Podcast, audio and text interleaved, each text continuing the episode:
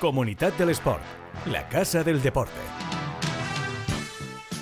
Abrimos una nueva ventana al deporte que más eh, nos necesita los medios de comunicación, a esas competiciones, a esos equipos, a esos deportistas que eh, necesitan este espacio para contar qué hacen, qué han hecho, hacia dónde van, de dónde vienen. Eh, ya lo sabéis, repasamos a los principales deportistas de la comunidad valenciana y hoy tendremos protagonista de excepción, porque vamos a hablar con Concha Montaner, una de las atletas más laureadas de la historia del atletismo en la comunidad valenciana, también a nivel nacional y que sigue siendo referente para muchos jóvenes atletas, Claudia Conte, Fátima Diamé, que al final son eh, las que están llamadas a liderar el atletismo del futuro. Se retiró hace dos años, pero sigue haciendo deporte, sigue vinculada al mundo del deporte, evidentemente, y sigue siendo referencia para los atletas del futuro. Vamos a conocer la actualidad del Club Voleibol Valencia, su equipo masculino en Superliga 1, el femenino en Superliga 2 y ese trabajo que se hace con la base y para ello vamos a hablar con su entrenador, con Fabián Muraco, que nos va a acercar el día a día de un club que ha devuelto la élite del volei a la ciudad de Valencia, pero hoy abrimos este espacio hablando, hablando de nuevo con, con, Dani Olmos, él es el director de proyectos de la Fundación Trinidad Alfonso, porque hoy queríamos centrar el foco en un proyecto muy especial, porque no solo hay apoyo a clubes, eh, a deportistas, también hay apoyo, y yo diría incluso que es casi más importante, eh, a las competiciones deportivas mediante su programa de apoyo a las competiciones en la comunidad valenciana. Esta iniciativa que impulsa la Fundación Trinidad Alfonso también está eh, de alguna manera eh, reforzada por el Comité Olímpico Español. Lo que busca es promocionar el deporte en toda la comunidad valenciana y promueve la organización y celebración de eventos deportivos nacionales, internacionales, Valencia, Alicante, Castellón, por todo el territorio, por toda la comunidad valenciana, eh, intentando que la comunidad recupere poco a poco ese carácter de organizador líder de eventos deportivos de primer nivel y evidentemente eh, para también apuntalar de alguna forma algo que cada vez se vincula más a las competiciones deportivas. Lo hemos visto en los últimos años con el Maratón de Valencia, que es el deporte turístico. Vengo a la comunidad valenciana a disputar una competición X o Y donde sea, y en vez de venir el día de la competición, compito y me voy a casa, lo que hago es que me quedo dos o tres días y conozco el territorio. Pero mejor que nos lo explique Dani Olmos. Eh, Dani, ¿qué tal? ¿Cómo estás? Hola, bueno, eh, programa de apoyo a las competiciones deportivas, pero que esto va más allá del deporte. Quiero decir, eh, lo que se busca es que la comunidad valenciana eh, sea el foco o un lugar al que los principales eventos nacionales e internacionales giren la mirada para intentar traer aquí esos eventos. Sí, correcto. Como bien dices, al final que es posicionar a la comunidad valenciana, ¿no? que nuestra comunidad sea una referencia en cuanto a la, a la organización de eventos deportivos hay competiciones que ya se celebran aquí y que está bien consolidarlas y, que necesitan un apoyo y hay otras que están pensando las federaciones organizadoras traerlas a la comunidad, bueno, buscar un destino donde para acogerlas y decimos, oye, si venís a la comunidad valenciana, pues tendréis unas importantes ayudas para poderlo organizar y, y por qué no también consolidar en un futuro. Veo hípica, hockey, automovilismo, natación, eh, concursos de saltos, Campeonato de España de saltos en, en, cuanto a hípica, por ejemplo, el Campeonato de España en sala de tiro con arco que se hizo en, en Oropesa, eh, la Nucía, Alicante, Castellón, eh, en Torrevieja, el Open Internacional de Salvamento y Socorrismo al final, eh, ostras, abarcáis muchas disciplinas. Eh, este trabajo no es fácil, ¿eh? Sí, eh, abarcamos muchas disciplinas, no, no hay eh, ninguna que, que, se quede fuera prácticamente. Vamos bajo el amparo también del Comité Olímpico, Olímpico Español, que nos ayuda también a la hora de, de enviar la información a todas estas federaciones españolas y un poco para decirles, oye, que esto es serio y, que podéis ir a Valencia y que serán ayudas importantes y, y, vamos, que va a salir adelante, ¿no? Entonces, sí, como bien dices, es que hay veces que hay una competición eh, de salvamento, de tiro con arco que mencionabas antes, atrae muchísima gente. No solo son las típicas oficiales de atletismo, natación y demás, ¿no? Entonces, bueno, como decías también al principio, es importante eh, que venga gente, que estas participantes traigan a sus familiares y que también pueda tener un retorno para nuestra comunidad. Esta es la quinta edición de este programa que se consolida cada año. Es verdad que eh, no vamos a abrir el melón de la pandemia, de cómo ha afectado al deporte, porque estamos todos cansados de, hablar de este tema. Ya sabemos eh, lo que ha supuesto para el deporte la paralización de miles y miles de competiciones a nivel mundial y a nivel nacional, lo que pasó con los Juegos Olímpicos, sin ir eh, más lejos, el evento deportivo a nivel internacional más importante que, que existe. Pero sí que es cierto que te quiero preguntar por la consolidación de este, de este programa, porque eh, no habéis terminado de podar y arreglar el jardín de la entrada y ya estáis inaugurando un jardín a la derecha y pensando en que probablemente a la derecha esté bien plantar un olivo. No dejáis de crecer, no dejáis de, moveros. Eh, ahora con vinculación directa en el turismo de la comunidad valenciana, ¿dónde tenéis el techo? En la Fundación Trinidad Alfonso. Sí, bueno, eh, creo que también hay que escuchar ¿no? un poco eh, a la sociedad, a los organizadores de eventos y ver en qué les podemos apoyar y, avanzar. Entonces, bueno, pues todo el, programa tiene su evolución, eh, también con la perspectiva de poder acoger eventos más grandes, fortalecer las ayudas y, y, por lo que te digo, por consolidar y abarcar, abarcar aún más, más competiciones, más federaciones, deportes nuevos y al final que tenga todo su retorno a la comunidad valenciana, ¿no? Entonces, como te digo, siempre estamos abiertos a escuchar, a evolucionar nuestra, sino cualquier iniciativa, con tal de eh, dar una mayor seguridad a los organizadores e intentar abarcar un mayor, un mayor número de eventos y que todo sea en beneficio de la comunidad valenciana. Las bases para poder optar eh, para todas las federaciones, deportistas que nos escuchen, que, quieran conocer de cerca este proyecto, las tenéis colgadas en la página web de la Fundación Trinidad Alfonso. Yo no sé si en tres líneas maestras me podrías definir eh, un poco ABC eh, de cómo se puede optar o cuáles son las características básicas para poder acceder a este programa. Sí, eh, a día de hoy eh, diferenciamos entre eventos nacionales e internacionales y en función de ello se, se opta una cuantía máxima de ayuda. En nacionales se puede optar hasta 30.000 euros en función de, de, los gastos que presenten y en internacionales hasta 50.000. También depende un poco eh, la participación que vaya a reunir el, el campeonato porque damos una ayuda extra siempre sin superar eh, estas cifras para, para aquellos que tienen una mayor participación y, unos parámetros que medimos que entendemos que tienen son diferenciales y necesitan un poquito más de, colchón, pero a grandes rasgos 30.000 para nacionales, 50.000 para internacionales y nada, esperamos que esta próxima temporada, 21-22, eh, que tenemos 35 eventos ya asignados, pues salga bien para poder gestar una siguiente temporada y, y cada año irá más y todos que estén un poco contentos y satisfechos con este programa. Yo, Dani, que me he pasado toda la vida vinculado al mundo del frontenis, deporte minoritario, arraigado en la comunidad valenciana, que por cierto somos la vanguardia a nivel nacional y si no pasa nada, tras la disputa de la Copa del Mundo que tuvimos en el mes de septiembre, Nazaret se va a convertir en un centro de alto rendimiento. Que colaboramos, por cierto, también bajo este programa. Sí, sí, sí, sí, sí, lo sé, lo sé.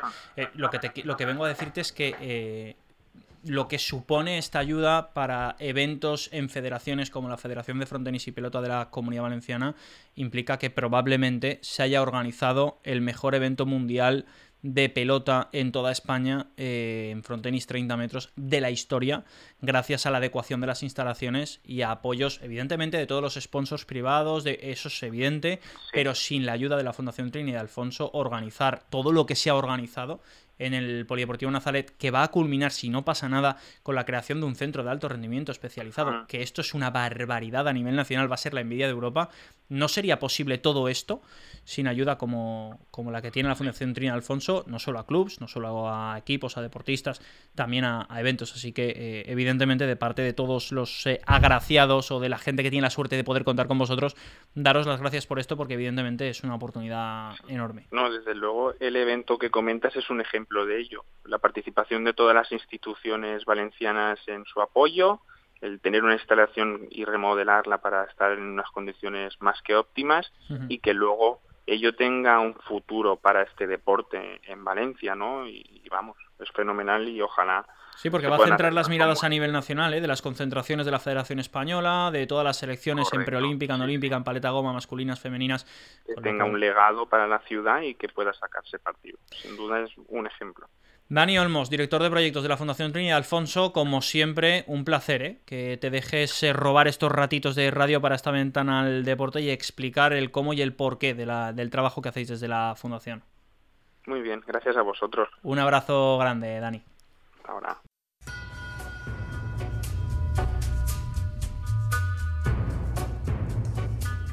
Comunidad del Sport, la casa del deporte. Hablar de atletismo en la comunidad valenciana y hacerlo de eh, atletismo femenino eh, es fácil contando con figuras como Niurka Montalvo o como Concha Montaner. En el caso de Concha Montaner, la atleta de Valencia, bueno, de la Eliana, eh, es fácil vincularla a, a, este mundo. Y es fácil pensar en ella cuando pensamos en el atletismo porque se trata de una de las deportistas más laureadas del atletismo a nivel autonómico y evidentemente es una de las personas con las que queríamos abrir esta ventana en la que repasamos a las principales figuras del deporte en la comunidad valenciana. Creo que ya tengo por aquí a Concha Montaner. Hola Concha, ¿qué tal? Hola, ¿qué tal? ¿Cómo estás? Muy bien, muy bien. Eh, ¿Qué queda o qué hay de, la concha atleta? ¿Sigues, eh, ¿Sigues saliendo a correr? ¿Sigues haciendo deporte? Pues bueno, eh, el tiempo que tengo ahora mismo es bastante escaso y cuando puedo sí, sí que me gusta salir a correr, sobre todo por despejarme y porque me hace sentir bien. ¿Qué hace Concha Montaner ahora?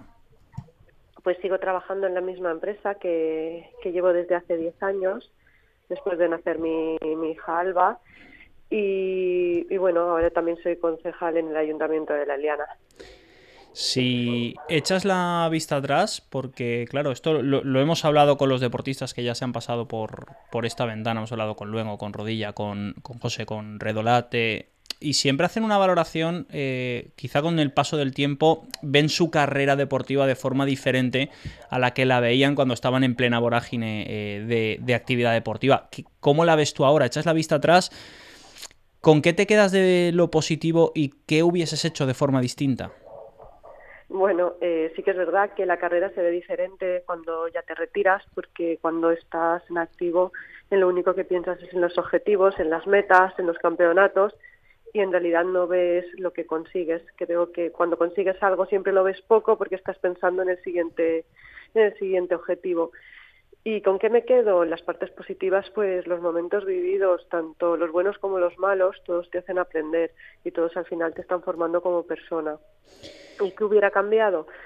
Pues la verdad es que creo que tengo la suerte de haber hecho una carrera deportiva como la que yo he querido. Así que bueno, creo que no cambiaría nada. Sydney 2000, Pekín 2008, Londres 2012 y casi Río 2016, pero eh, lo no, que no... casi no. Río 2016. Río, ah, ah que no pasaste la ronda de, clasificación, es verdad, es verdad. Eh, cuatro veces representando a tu país en unos Juegos Olímpicos, ¿puede un deportista aspirar a algo más? Bueno, siempre te quedan con cosas que, que quieres cumplir. Por ejemplo, me faltó, si os lo digo, saltar los siete metros y ya no puedo decir disputar la final olímpica porque en Pekín 2008, al haber dado dos positivas, yo hubiera pasado esa final. No la disputé, pero bueno, digamos que sí que sale en la lista. 6,92, 8 centímetros. Eh, comparo siempre el atletismo con el mundo de la natación por eh, una cuestión muy simple. Exige un esfuerzo tremendo ganarle un segundo al crono y ganarle un centímetro al foso. ¿Cómo es de complicado? Pues como tú lo has explicado muy bien, es muy difícil. A veces hablamos de centímetros, segundos o décimas o centésimas como, como si no fuera nada, porque en realidad en la vida real no te, no te, no te supone nada, pero a nivel deportivo y a nivel de alta competición te puede suponer una medalla, un cuarto puesto o una final. Si te pregunto por qué queda de la concha de hace 30 años por esa niña que, pisaba por primera vez una pista de, atletismo. ¿Qué queda de esa ilusión, de esa inocencia, de, esos momentos?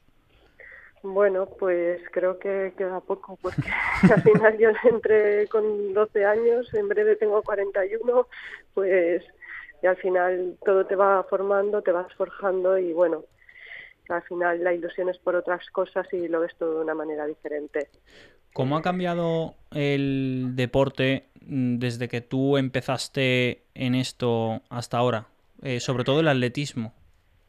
Bueno, creo que lo que ha mejorado es al final la visión del deporte femenino, aunque nosotros siempre hemos tenido la suerte por porque nuestro deporte al final es visual, porque los campeonatos de hombres y mujeres es a la vez, pero aún así sí que ha faltado un mayor reconocimiento a nivel popular que dentro de lo que cabe las atletas siempre hemos tenido un poquito más. Eh, te pregunto por, por Ana Peleteiro. Eh, porque ella al final eh, es cierto que está mediáticamente muy expuesta. Yo creo que a nivel del atletismo, a nivel mediático, eh, es la principal figura y está visibilizando muchísimo el, atletismo y la mujer en el, en el atletismo. Cuando tú estabas en primera línea, ¿se echaba de menos o existía el foco mediático que se centra ahora sobre ella? Bueno, yo creo que Ana ha buscado su buscar su mediación a través de las redes, a través de un atletismo y de ver una figura diferente, aparte de solo la Ana como atleta. Lo está haciendo muy bien, a ella le gusta y es una manera diferente de ver el deporte.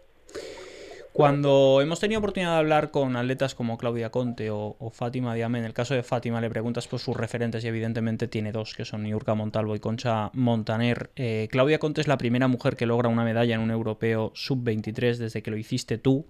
Eh, ese dato a ella le impactó bastante porque le dije, hombre, eh, sigues los pasos de Concha Montaner y dijo algo así como, ya me gustaría, ya me gustaría parecerme, aunque fuese en la forma de andar a Concha Montaner. Eh, ¿Qué, te, pasa por el cuerpo cuando las principales figuras del atletismo a nivel autonómico o incluso nacional, internacional, porque Fátima estuvo en los Juegos, eh, piensan en Concha Montaner como referente?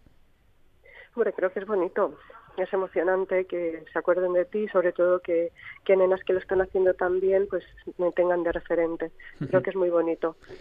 Y como mamá, eh, ¿cómo se le inculca a un niño pequeño el deporte no, no a nivel de competición, que también, por supuesto, sino como forma de entender la vida, como algo bueno que te, te, acompaña, ya lo has dicho tú antes, ¿no? Sigues saliendo a correr para despejarte. Eso es al final algo que se consigue o que se fragua con el paso del tiempo. ¿Cómo se le inculca eso, sobre todo para los papás y mamás que nos escuchan, cómo se le inculca eso a tu hijo, a tu hija? El deporte es una forma de vida, no hay que verlo solo como un deporte de competición, hay que ver cómo formar en valores, cómo formar en, cómo formar a una persona, es como una parte de la educación y así hmm. es como nosotros lo estamos haciendo. Te pregunto la última, que sé que sé que andas liada y que robarte estos 10 minutos son, son oro. Eh, estás vinculada a la política, te pregunto por las instituciones, eh, por el papel que juegan en el desarrollo del deporte. Es verdad que, que tenemos la suerte en la comunidad valenciana de tener un mecenas como Juan Roch, con Proyecto FER, con la Fundación Trinidad Alfonso. Esto sí que es un salto mm, bestial en la calidad de entrenamiento para todos los deportistas de hoy en día. Tú no pudiste disfrutar de este proyecto, pero lo ves en la distancia. ¿Cómo eh, desde tu posición ahora un poco más en el rol de política ves el apoyo de, en este caso de, Juan Roch y el papel que juegan las instituciones para que los deportistas puedan rendir al máximo nivel?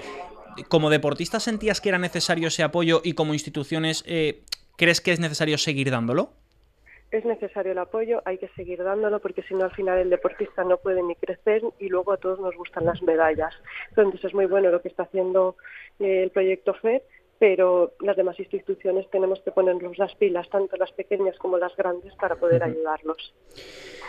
Concha Montaner, eh, te agradezco y no sabes cuánto que te hayas dejado robar estos 10 eh, minutos para, darte este espacio, para hablar un poco contigo, para saber qué haces, para saber cómo estás y que te hayas pasado por esta ventanita al deporte que abrimos en Comunidad del Sport. Ha sido un placer, Concha. Muchas gracias. Vale, gracias. Buenos días. Un abrazo. Chao, chao.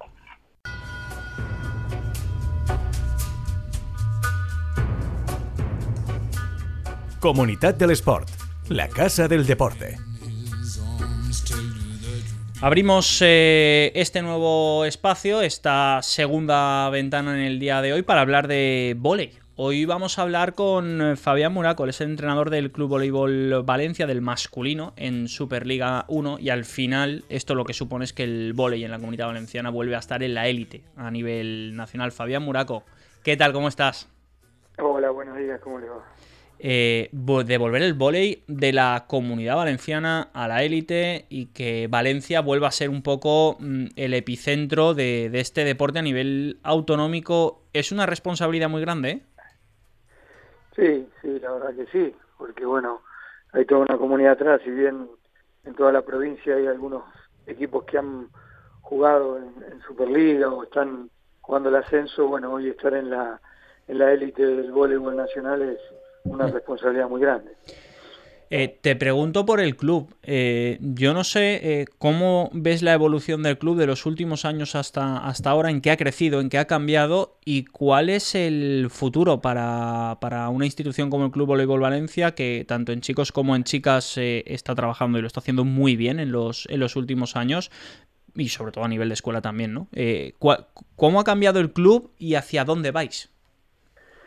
Mira, yo la verdad, eh, este es mi primer año en el club, porque bueno, vengo a trabajar este año en la Superliga, eh, si bien he seguido un poco la historia del club y sé que es un club que tiene 35 años o más en, la, en el voleibol español, eh, los últimos años lo que sé, por, por lo que he seguido, es que le ha ido muy bien tanto en chicas como en chicos en los campeonatos españoles, tanto de categorías de base, menores de de 19, menores de 17, como, como en el beach volley, o sea, han tenido una muy buena repercusión a nivel nacional. Y con esto del ascenso a la Superliga 1 en varones, como que dio también un, un salto de calidad, una promoción mayor a lo que era el club, ¿no? Se han acercado infinidad de chicas y chicos, teniendo en cuenta que también la el femenino está en Superliga 2 y la verdad con un, una campaña excelente porque van eh, primeras, con creo que han perdido un solo partido, o sea, con, una,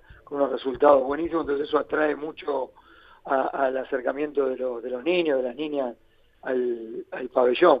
Así que hoy yo lo que veo es, con, cuando entro al pabellón, infinidad de chicos practicando el deporte los días que, que tenemos disponibilidad el pabellón y, y eso realmente para mí es una alegría, ¿no? Porque ver un club con tanta gente, con tantos chicos jóvenes que quieran hacer el deporte, creo que va a evolucionar en algún momento no solo en cantidad, sino en calidad, en resultados para, para el club. Hmm.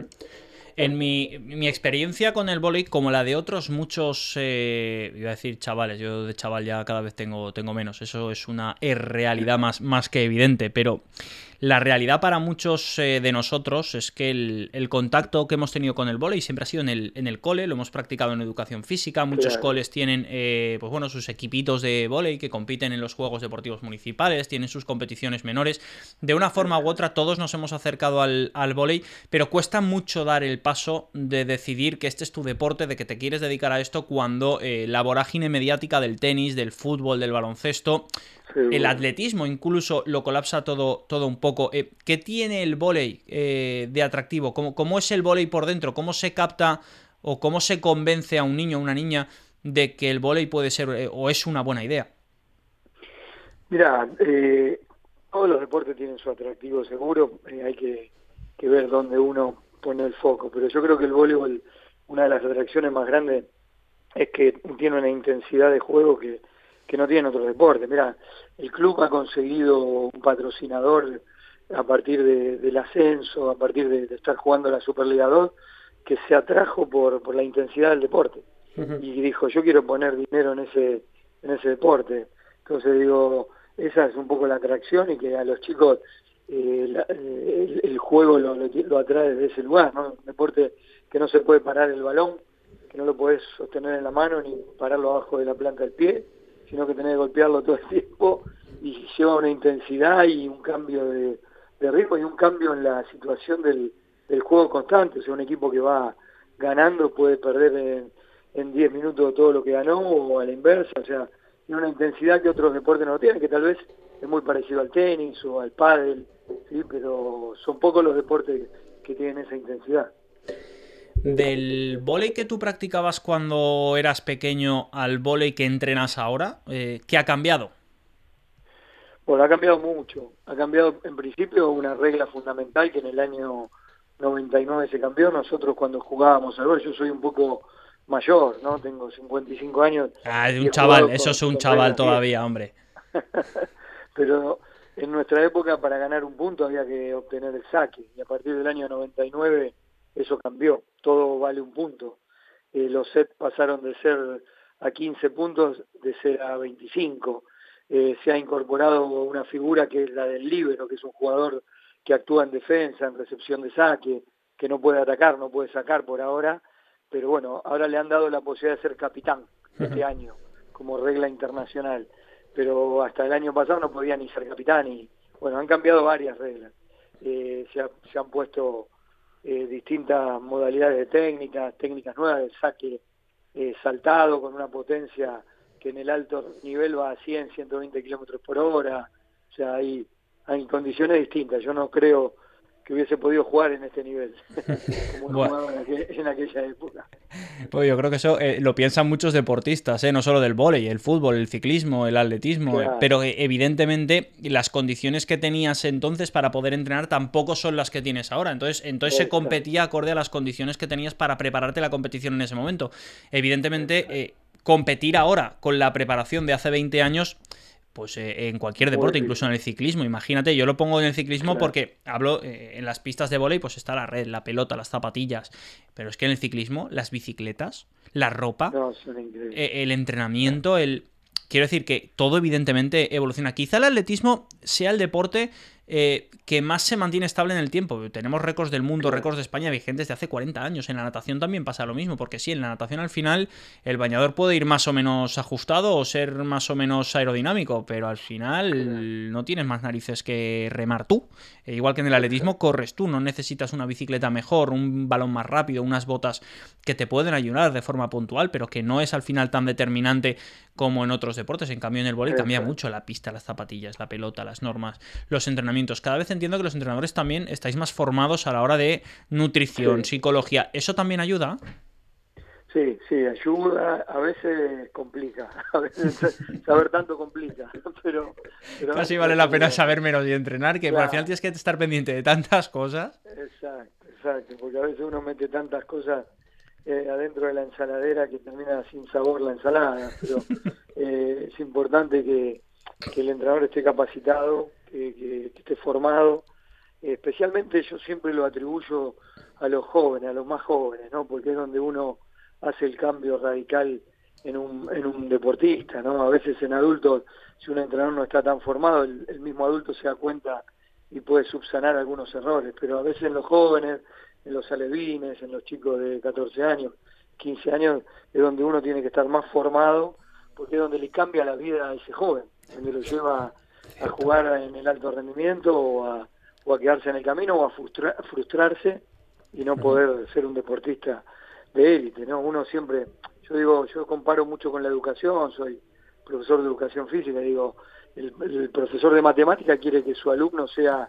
el mayor físico matemática del mundo, el mejor, y el profe de educación física lo mismo. Y para eso tenemos que estar formados, capaces de poder hacer un cambio de, de lo que es la calidad, ¿no? Yo digo, hay que cambiar el estado del deportista, o sea, cambiar el agua y convertirla en vapor.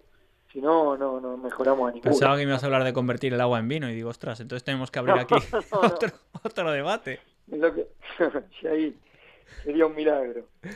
Eh, Fabián, ha sido un placer eh, que te hayas pasado por esta ventana del deporte. En Fabián hemos descubierto ahí la faceta de profe de educación física y reflexiones más que, interesantes. Yo creo que, como bien dices, ¿no? el deporte avanza, nosotros tenemos que avanzar con ellos, no, con, el deporte, no nos podemos quedar, quedar atrás. Eh, y evidentemente el vóley también va ahí, ¿no? El vóley también ha crecido mucho en la comunidad valenciana a nivel nacional y yo creo que, de cara al futuro, pues con clubes como el Club Voleibol Valencia, con entrenadores como tú, con gente que se preocupa en el colegio, ya no solo como entrenador de élite, ¿no? Si preocupándote por los chavales, en darles formación en deportes que vayan más allá del fútbol, del tenis, del baloncesto, haciéndoles ver que el espectro es mucho más amplio, sobre todo en la comunidad valenciana, yo creo que, el futuro con gente así, con clubs como el, como el vuestro, parece garantizado. Sí, un placer tenerte por aquí, Fabián Muraco, entrenador de Superliga. Gracias. Un abrazo, un abrazo. Y es ahí donde hay que hacer el cambio, en los jóvenes. Claro que sí, la cantera, la cantera, como en muchas cosas en esta vida, cuidar la base es fundamental para seguir creciendo, porque en ellos está el futuro. No hay, no hay más secreto que ese.